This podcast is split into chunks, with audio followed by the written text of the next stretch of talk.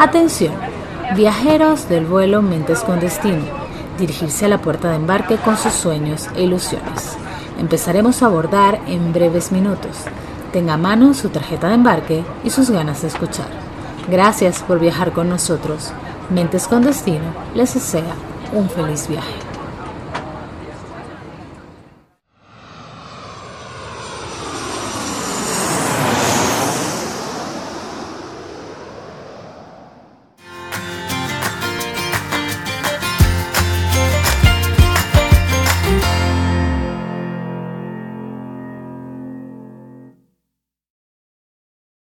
Buenas, buenas, bienvenidos a otro episodio más de Mentes con Destino.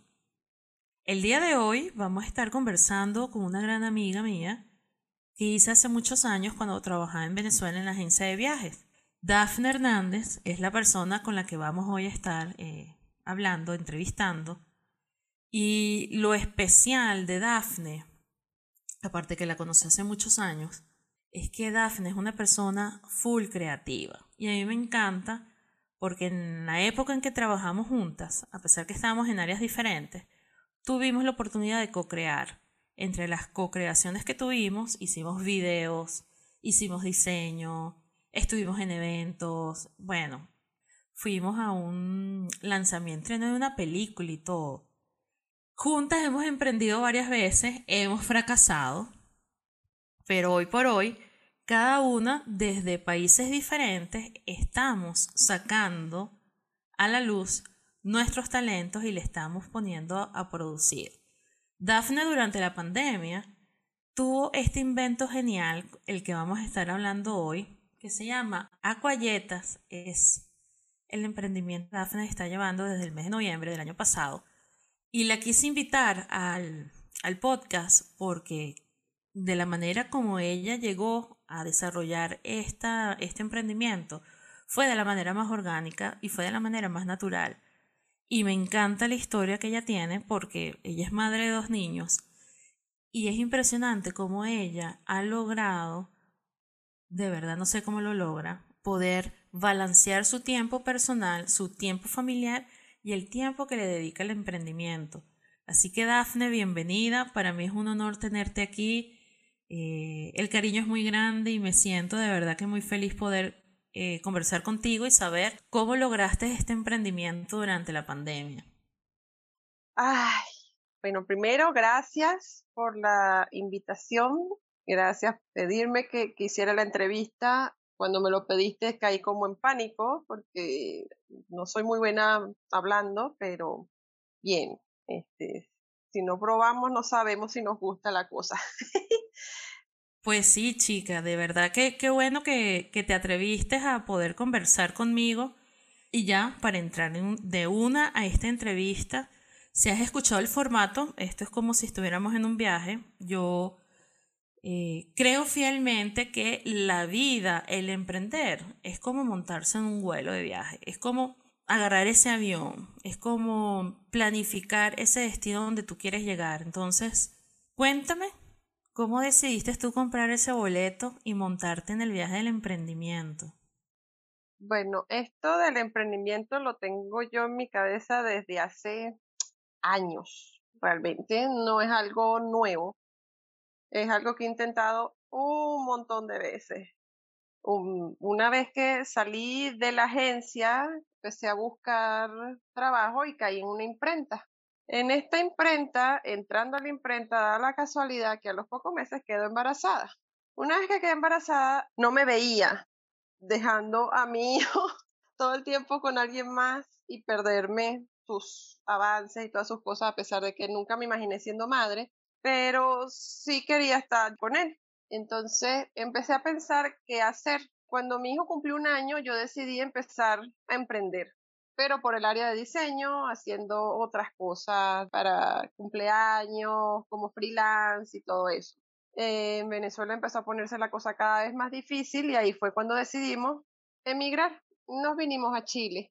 Aquí en Chile traté de emprender varias veces, me llevé varios golpes, este, no funcionó muchas de las cosas que hice y de repente el año pasado que ya tengo dos hijos y yo digo, bueno, ya los dos empiezan clases, voy a empezar a buscar qué hacer y no sé qué. Pasa esto de la pandemia, vuelvo a la rutina de la casa y todo eso. Fueron pasando los meses y dije, ah, no, yo no puedo seguir esperando, lo voy a volver a intentar. Y un día se estaba acercando el cumpleaños de mi hija, que cumple en noviembre, y tengo un primo, un primo de mi esposo, que es repostero en Argentina, que él hace algo parecido a esto. O sea, de hecho, él me dio tips para poder crear el producto. Y entonces yo digo, conchale, voy a hacer las galletas para cumpleaños de mi hija.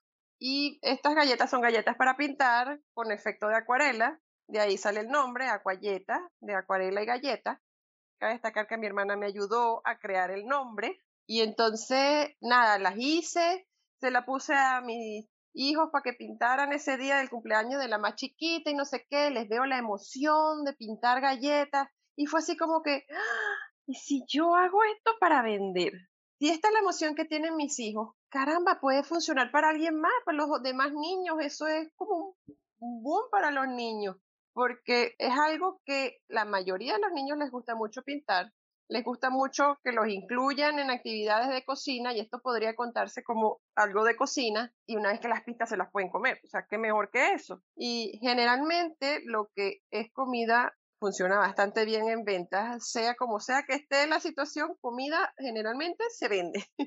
y entonces dije, este es como lo propio, o sea, dirigido a niños, es comida, es creatividad, es cocina, es todo junto, es todo lo que le gusta a los niños.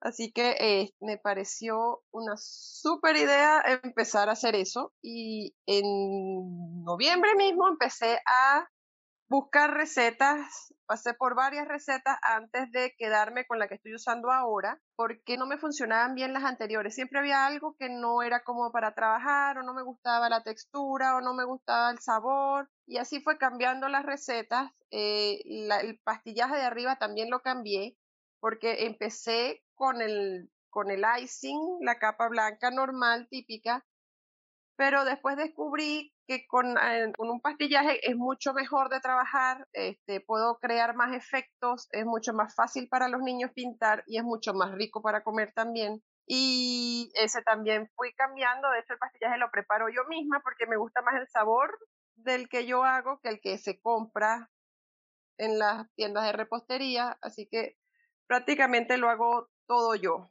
También pasé por varias versiones de empaque, las cajas, probando varias cajas. Las primeras no me convencieron, después fui buscando otra y he pasado como por cuatro modelos de cajas hasta que por fin conseguí la que estoy usando ahora, que me encanta cómo se ve. He ido cambiando hasta que por fin conseguí lo que me gusta para ofrecer. Desde el principio fui ofreciendo, pero ahora es donde tengo el producto que yo digo, esto es lo que me gusta y esto es lo que realmente quiero vender. Wow, qué interesante todo ese proceso que te ha llevado de alguna forma a mejorar tu producto. Mientras estabas hablando, yo estaba recordando justamente cuando tú saliste de la agencia, yo recuerdo cuando te fuiste a trabajar para la imprenta y recuerdo también que tú y yo intentamos hacer un emprendimiento en Caracas.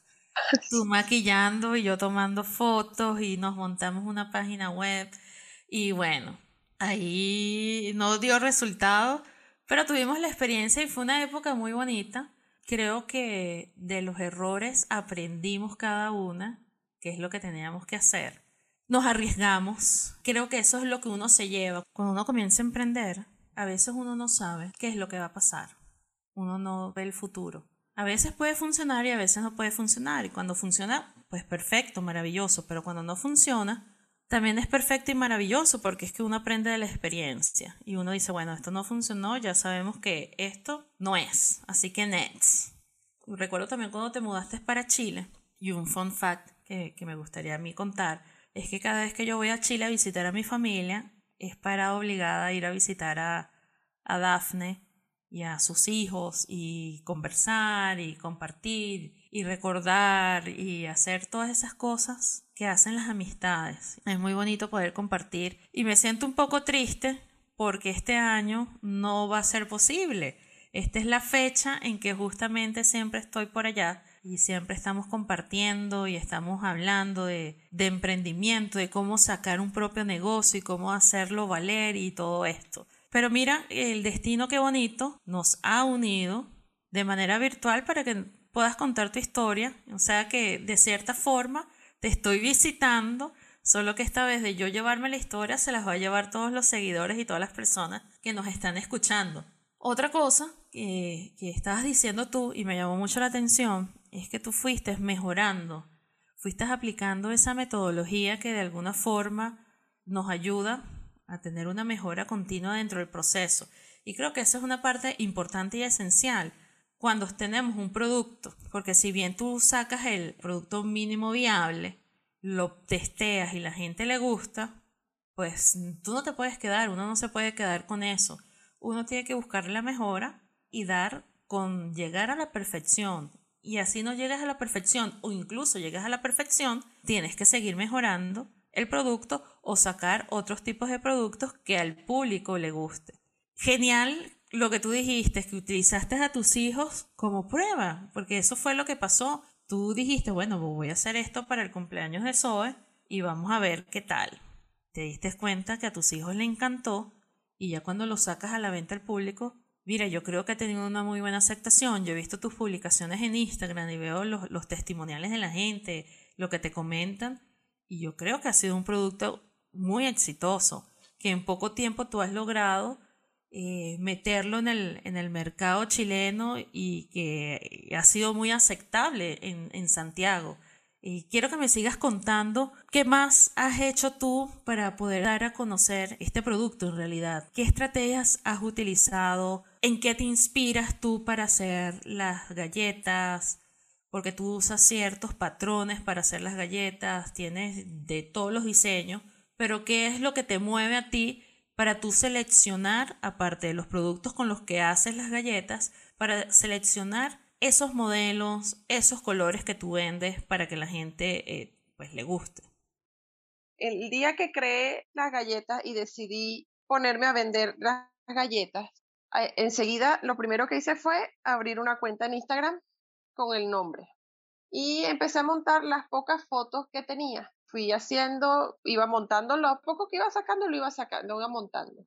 Primero empecé vendiendo en el condominio donde vivo, que es bastante grande, e iba publicando ahí. Mis ventas empezaron prácticamente en diciembre. Yo me empecé a mover a finales de, noviembre por cuestiones de prueba y todo eso, porque obviamente mis testeadores son mis hijos. Eh, ellos son los que pintan, los que prueban, los que me dan luz verde y me dicen, sí, tan rica, no, mamá, esta no me gusta, o lo que sea. Ellos son los que me van diciendo. Y aparte, iba viendo eh, cuánta pintura poner, si pintaba, si le alcanzaba para todas las galletas, si quedaban bien y todas esas cosas. Entonces yo aprovechaba, le sacaba fotos a eso y seguía montando todas esas fotos en, en el Instagram. Y me puse a seguir gente que yo veía las fotos, de hecho todavía lo hago, que mi producto está dirigido más que todo a niños, a pesar de que por lo menos en diciembre eh, se me movieron muchísimo las galletas. Nunca pensé que iban a venderse tantas galletas en diciembre y me gustó porque en diciembre no era solo para niños. Me mandaron fotos de adultos pintando y me decían que los adultos estaban pintando. Los compraba para reunirse familiar el 24 y 31 a comer y a pintar y no sé qué.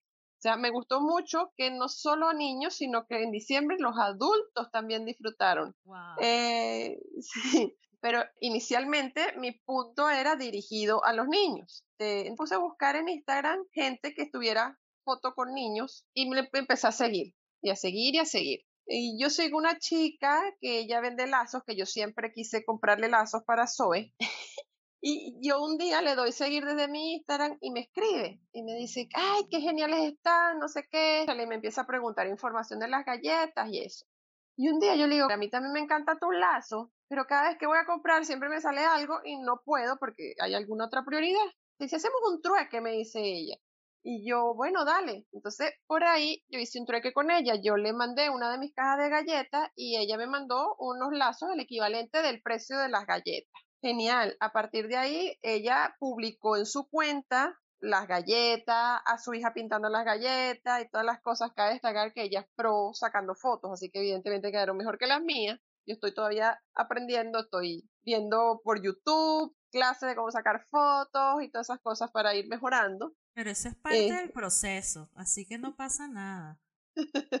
no, lo sé por eso, pero me gusta la idea porque de hecho en algún momento uno ve, ha pasado poco tiempo desde que abrí la cuenta, pero ya yo veo lo, cómo empecé a cómo voy ahora y la diferencia es monumental. O sea, la presentación, cómo se ven las galletas, cómo se ve todo, se ve un avance, se ve la mejora. Me encanta, me encanta el proceso, cómo lo puedo ver en fotos. Qué genial. A partir de que ella publicó mis galletas en su Instagram, eh, me empezaron a preguntar muchas mamás por las galletas y se ha ido moviendo bastante también por ahí. Sigo ofreciendo mucho en el condominio porque ellos se mueven, o sea, porque aquí es grande y se mueve bastante. Más que un Instagram, el boca en boca mueve mucho, mucho más que un Instagram. y entonces he logrado llegar a mucha gente gracias a otras personas que les dicen, mira, te escribo porque no sé quién me dijo que vendes galletas para pintar, que no sé qué. Y gracias a eso se ha movido también mucho las ventas de, de las galletas y me empezaron a escribir más personas pidiéndome información de las galletas, me compraron galletas de un día para otro de emergencia, o sea, imagínate, la señora tenía una emergencia, quería la galleta de un día para otro y apenas me empezó a seguir cinco minutos antes de saber que existía. O sea, de verdad que eh, eh, eh, creo que di en el clavo con este producto, de verdad, no, no pensé que iba a ser tan genial, porque Aquí venden muchos estilos de pintar galletas, pero es como con glaciado, es como muy desastroso y a la gente más bien como que le llamó la atención la idea del pincelito, de la acuarela. Creo que de verdad ha sido un, Sí, ha sido un boom. A mí esa idea, cuando tú me la mostraste, recuerdo que me dijiste, mira, estoy haciendo esto y dije, ¿what? Me parece demasiado espectacular y genial ese concepto que tú tienes de la galleta y el que se pueda pintar y que la persona pueda interactuar, me parece brutal. La verdad que me parece brutal porque de alguna forma eso está ayudando tanto al niño como al adulto a que pueda dar rienda suelta a su creatividad, a su imaginación, a que pueda desarrollar otro tipo de sentidos. Y más ahora que la gente está de alguna forma encerrada con el tema de la pandemia, creo que es una actividad súper provechosa para hacerla en el hogar en estos tiempos en que todo el mundo está encerrado y que está en familia. Así que de verdad que idea tan fabulosa que desarrollaste y que estás llevando. Cuéntame algo. ¿Tú en algún momento en este viaje del emprendimiento has sentido que el avión se te mueve, de que hay turbulencia? Y si has sentido eso, ¿qué has hecho tú? ¿Cómo has reaccionado tú ante estas turbulencias del emprendimiento? Eh, sí, uy, un montón de veces obviamente con todas las, no solo turbulencia, casi que siento que me voy a estrellar. Eh, porque he intentado tantas veces emprender que llega un punto en que te quieres bajar del avión y decir, ¿sabes qué? Este emprendimiento como que la vida de emprendedor no es para mí y pum, vengo y me vuelvo a subir y lo vuelvo a intentar a ver si en algún punto el avión me deja donde yo quiero que me deje. De hecho, cuando empecé esto, mi presupuesto era pequeño, así que compré unos moldes normales, comunes y corrientes, como cualquier mortal, y todos los detalles los hacía yo a mano, con cuanto cosito conseguía en la cocina con la punta del pincel, con la, el cuchillo, con la paleta, con la, con todo ese tipo de cosas, empecé a hacer todos los detallitos. Y tardaba horas, horas haciendo todo eso. Me acostaba a las 3 de la mañana armando y pintando cada paleta de color y no sé qué.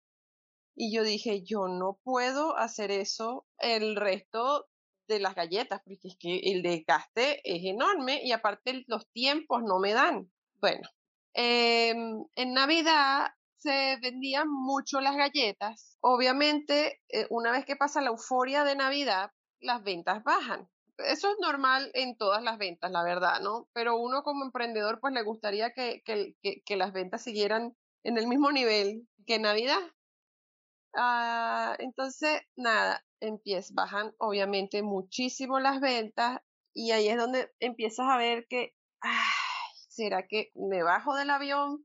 No, y con todo lo que invertí para los moldes, bueno, ya recuperé los moldes, ¿será que me bajo? Porque no se mueve, pasan días a veces que no me preguntan, no me piden, y es así como, ay, no.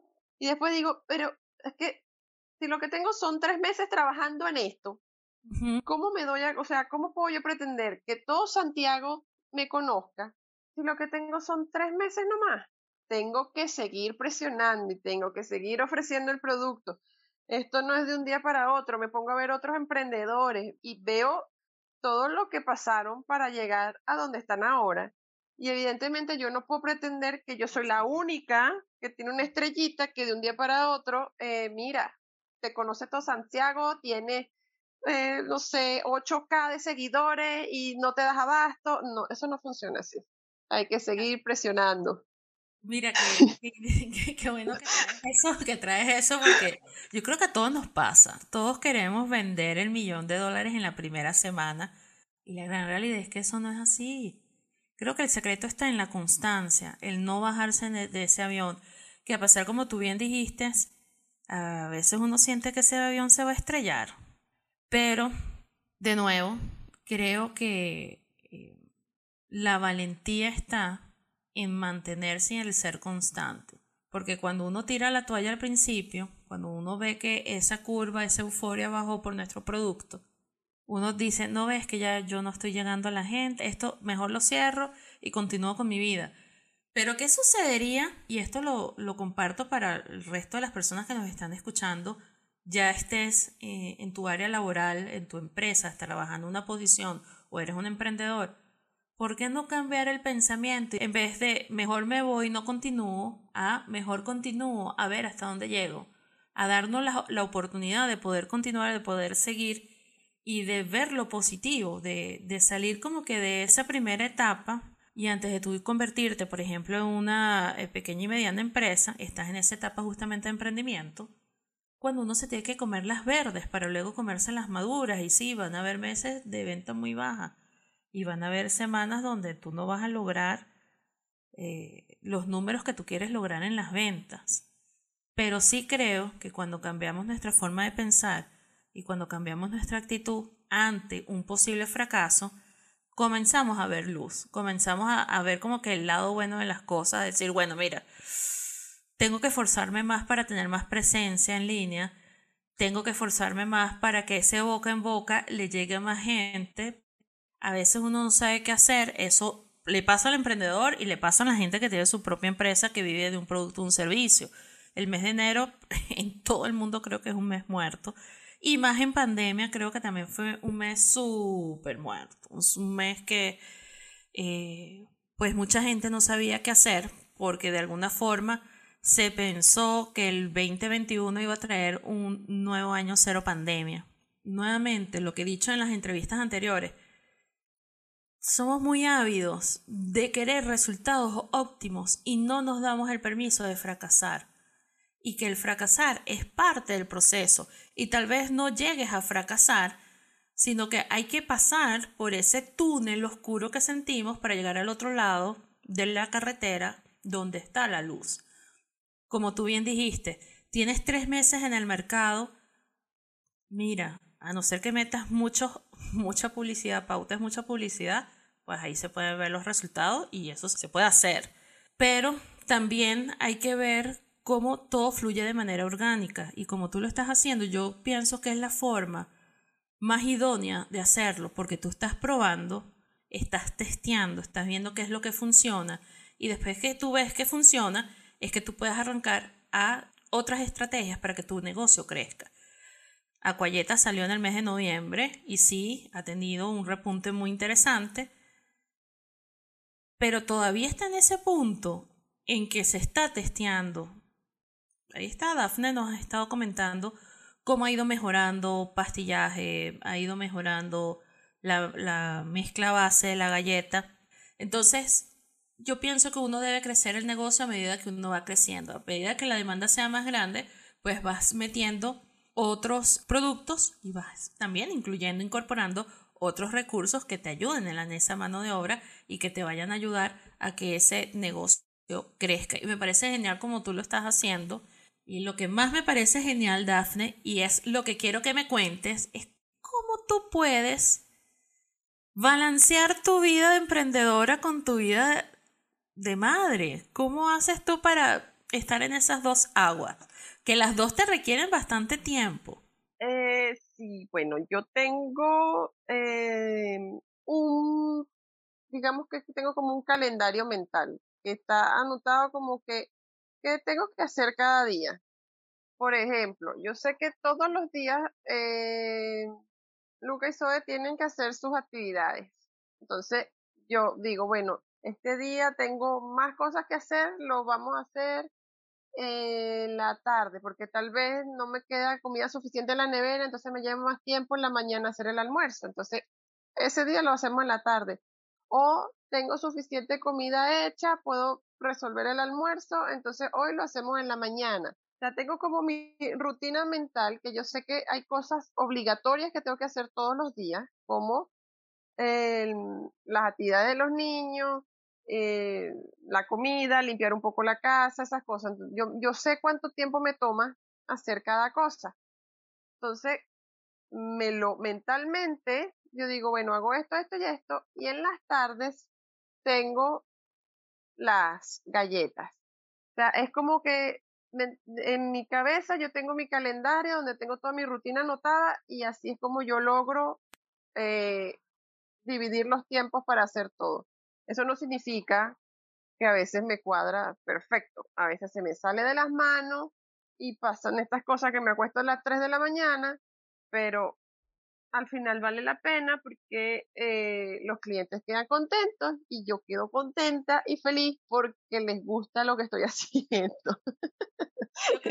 ese es el secreto del emprender, que cuando tú emprendes, hagas lo que tú ames, o sea, que te guste lo que tú estás haciendo y que ese gusto se transforme en amor y al final es muy romántico lo que voy a decir, pero al final ese amor le llega al cliente y el cliente lo siente. El cliente siente cuando tú te estás esmerando en tu producto, en tu servicio y, es súper eh, motivador y alentador eh, ver cómo tú estás transformando toda esa energía en un producto muy bonito. Y me sorprendo, te repito, me sorprendo porque yo te he visto, eh, obvio, Dafne es mi amiga y hablamos muy seguido, y a veces eh, cuando conversamos ella está o haciendo la comida con los niñitos o está enseñando con los niñitos y dedica el tiempo a sus hijos. Y luego cuando hablamos, Dafne, ¿qué estás haciendo? No, estoy aquí haciendo las galletas. Es que tengo que entregar un pedido. Y el escucharla me anima y me motiva a decir, wow, de verdad que Qué bonito, qué bonito y por eso es que te quise traer a, que el resto de las personas te pudieran conocer, a que aquellas madres que todavía no deciden emprenderse, sí existe una posibilidad, sí se agendan bien.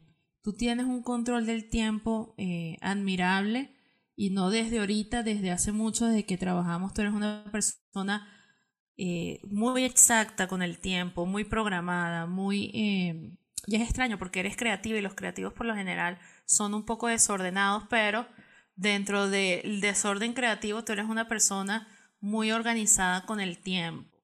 Eso se llama TOC. Eso es lo que iba a decir.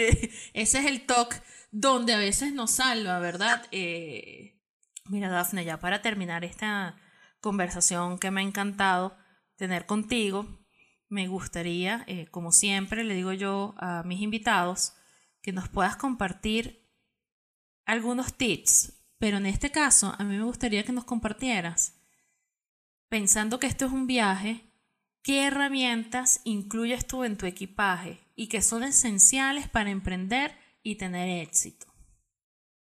Bueno, para empezar, como que la más importante para mí es organización organizar mis tiempos, organizar mi, mi vida como tal eh, es súper importante porque si no me organizo no hay forma ni manera que yo pueda llevar esto a cabo. Tengo muchas exigencias con los niños todo el día en la casa o con la casa en general porque al final, o sea, yo soy la que llevo la casa.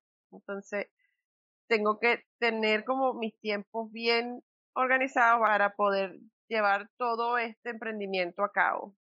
Aparte de eso, apoyo, también es una herramienta súper importante, sentirte apoyado, no solo de tu familia, sino, por ejemplo, yo vendo mis productos y la gente comenta al respecto o habla bien de ese producto, para mí eso es un apoyo que me están dando.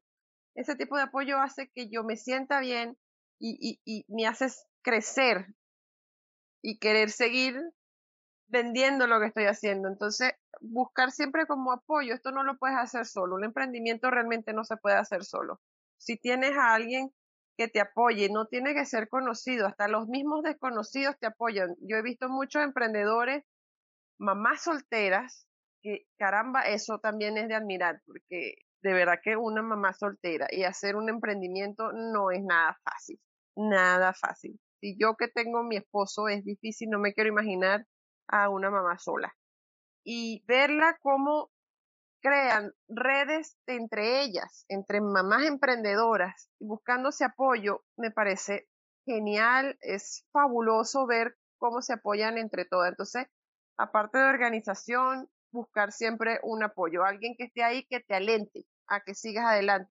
En mi caso ha tenido tan buena receptividad que, me dicen, ah, está buenísimo, me encanta, te pasaste. Entonces, para mí esas dos cosas son como esenciales. Siempre tener como una red de apoyo que te mantenga como con los ánimos arriba para que lo sigas intentando y estar organizado. Tus tiempos, tu vida, en mi caso como es comida, la materia prima, siempre tengo todo anotado de cuánto gasto, cuánto me queda para, o sea, por eso digo que la organización es clave en mi caso porque los productos se me acaban y tengo que reponer y no me puedo quedar sin producto porque si me hacen un pedido de hoy para mañana y no tengo, morí ahí. Dice la venta. Totalmente. Eso es así. No, genial, Dafne, de verdad que muchísimas gracias por compartir toda esta experiencia que comenzó en el mes de noviembre, pero que en realidad comenzó hace tiempo, por como tú dijiste al principio, eh, siempre has tenido como ese gusanito del emprender. Y el verte realizada haciendo este emprendimiento me hace muy feliz. La verdad, eh, comentándolo con otra amiga en común que tú y yo tenemos, eh, yo le decía, creo que ahora sí. Creo que DAF está haciendo algo que le gusta y algo que está impactando a la gente que consume tu producto. Eh, es una idea genial y original, es algo que yo no he visto y, creo que te va a ir muy bien y te deseo todo el éxito, Daphne. Eh, quiero que crezcas y que puedas llegar a mucha gente. Parte de la idea de Mentes con Destino es justamente eso, ser una comunidad de emprendedores donde nos podamos apoyar y donde nos podamos incluso aconsejar, porque es que nadie nació aprendido y cuando vemos el triunfo de otros, pues hay que, hay que rodearse con gente que triunfa y con gente exitosa para que se nos contagie eso. Eh, yo te quería dar las gracias otra vez por la oportunidad y quería dejar una frase que me impactó mucho a inicios de año, eh, cuando estaba preparando una agenda que me hice para poder llevar todos mis controles de venta, los pedidos, todas esas cosas, y diseñándola con una chica que me ayudó, porque como hablaba con Dayana antes de, de, empezar con esto, es que cuando yo diseño para mí, yo estoy tan exigente conmigo misma que no logro que fluyan mis ideas y me frustro y me tranco en cuanto a diseño gráfico, porque recordando que yo soy diseñador gráfico, entonces en ese sentido yo soy caótica. Y entonces la chica que me imprime mis etiquetas me ayudó con la parte de la agenda, porque ella fue la que me la imprimió. Y cuando ella me muestra, cabe destacar que fui bien fastidiosa, porque lo admito, pedí miles y miles de cambios, ese es el mal del diseñador, sobre todo yo, bueno, y todo, somos más o menos así, me imagino.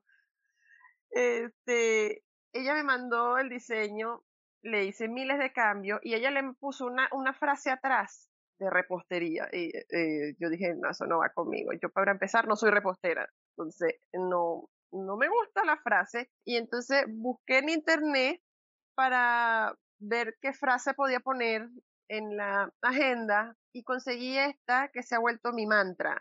De verdad. O sea, cada vez que siento que no funciona, cada vez que siento que me voy a caer, me la repito una y otra vez. Eh, de hecho, está impresa en mi agenda. Tengo un, un, un, ¿cómo se llama? De estos letreros vintage, ¿sabes? Que pones letras plásticas. Lo tengo puesto ahí para verlo cada vez que paso por ahí, que dice, cree en ti y todo será posible y la comparto porque creo que puede ser bueno para todos, para cualquier ocasión, para cualquier momento puede funcionar. Cuando sientas que te estás cayendo, cree en ti y todo será posible. Me encanta ese mantra que tienes, definitivamente cree en ti. No hay más nada que acotar, más nada que añadir a lo que tú has dicho, mi querida Daf. Lo único que voy a decir ya para cerrar es invitar a todos estos viajeros que nos acompañan cada semana escuchando el podcast a que sigan a Dafne en su cuenta de Instagram que se llama arroba acuayetas. Y también pues nos pueden seguir en arroba mentes con destino. Pueden eh, visitar la página web mentescondestino.com o pueden seguirme a mí también al Instagram de arroba Dayana Verónica. Así que nos vemos la semana que viene en otro episodio más de Mentes con Destino. Chao, chao.